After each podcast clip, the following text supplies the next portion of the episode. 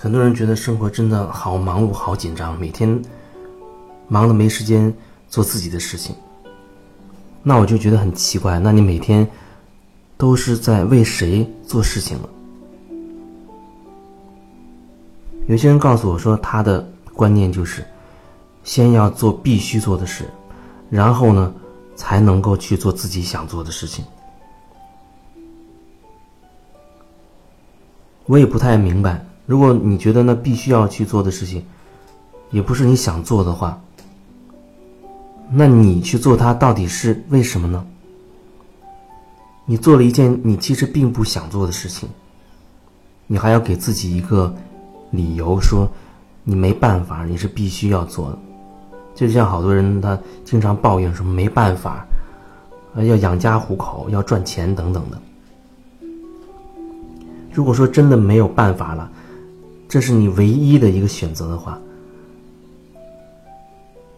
那你好像就更没有必要去抱怨什么了，因为它已经成唯一性了。就是说，你只有这唯一的一个选择了，你只有唯一的一个选择了，你只能如此，没有任何其他可能性。那么你还有什么好抱怨的呢？就好好去做，好好的去感受就好了。很多时候我们抱怨，是因为心里真的不甘心，心有不甘呢。经常会说：“为什么别人怎么怎么样，然后我却这个样子？为什么别人好像很轻松赚到钱，那么我这么辛苦赚的钱我还是不满意？”我们总是看着别人的所谓的好，其实你不知道。在你羡慕别人的时候，在你羡慕那个人的时候，那个人他也在偷偷羡慕着你。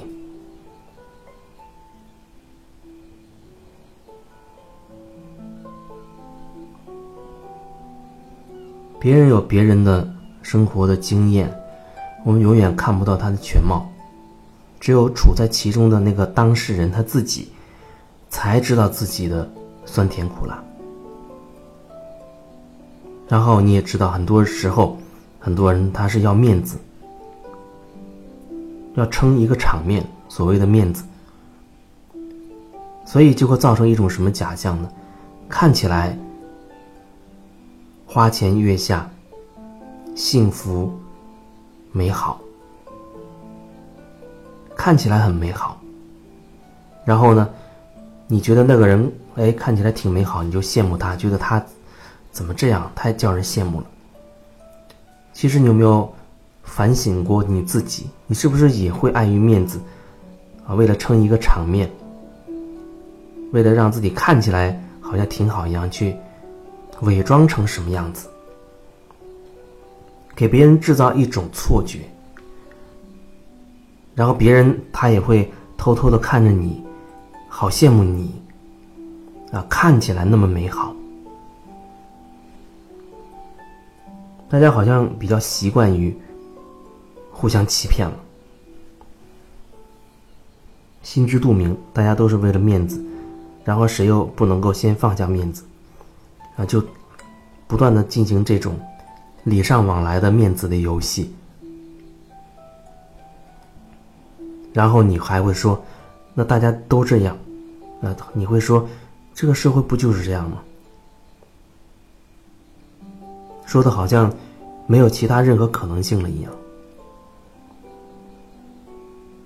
你总是可以选择让你更有感觉的决定的。如果你厌烦了那种很虚假的状态，你完全可以换一种生活的状态。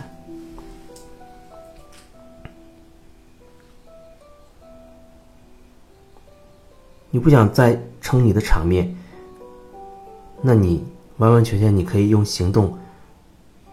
就像有的时候有人结婚，要大摆酒席，明明没钱啊，去借钱，为亲戚朋友去借钱，他也要撑足了这个面子，然后还偷偷在计算着来的这些人最后能给他多少红包，然后要还钱，怎么这样怎么样的，明明。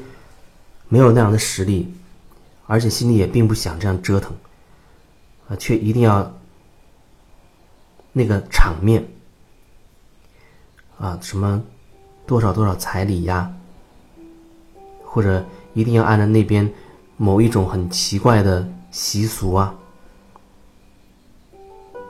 你就按照那个习俗本身没有问题，我不是说它是错误的，不要误解我的意思。我没有说那些东西它有问题或者是个错，我只是说针对于你，针对于你，当你要做这样决定的时候，你有没有问过自己，你是不是真的想这样做？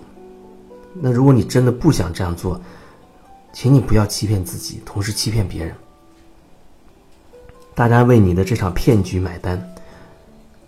那真的就变得很有意思了。你明明不想，可是你要撑这个面子，撑这个局面。不想意思就是说，不想你却要撑场面，表示你要开始骗自己了。然后请来一帮子人，一帮子人看了挺热闹的。所以你骗自己的同时，同步在进行的一定是又骗骗了别人。骗自己跟骗别人，它是同步发生的，是同时发生的。那我们为什么不能选择真实一点呢？简单一点。每个人的时间其实都不算太多，时间都很有限。为什么不选择真实一点、简单一点、用心一点？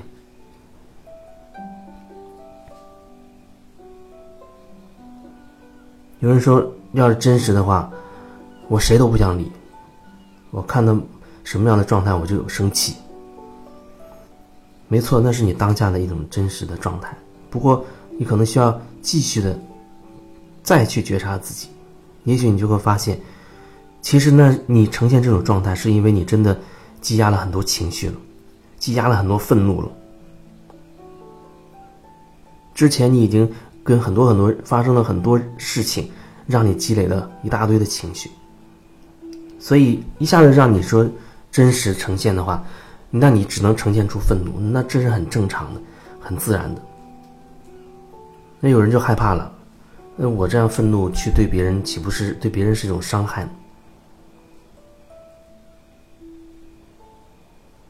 然后又开始纠结，不知道如何是好了。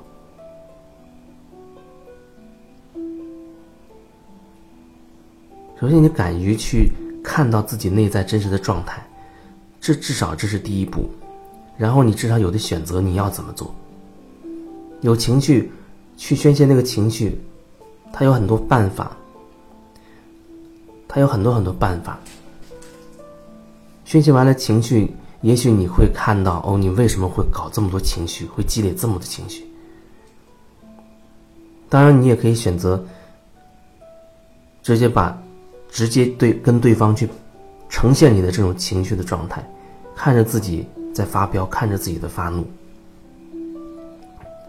然后把你这些真实的情况全部去表达出来，让你的能量开始真的是流动，而不是莫名其妙的发完情绪又回去了。有人觉得他确实有情绪就发泄，发泄完了下次还是同样的情绪又来了。因为你没有找到根源，而且你的情绪很有可能是是被转移过的。你对 A 的情绪，然后发泄在 B 身上；对 B 的又激的情绪发泄到 C 身上，它永远是错位的。我们找准那个点，你对 A 有情绪，你就去找 A；你对 C 有了情绪，你就去找他去沟通。释放完这些情绪，也许你就能够比较清晰的看到情绪底下到底。藏了一些什么样的东西？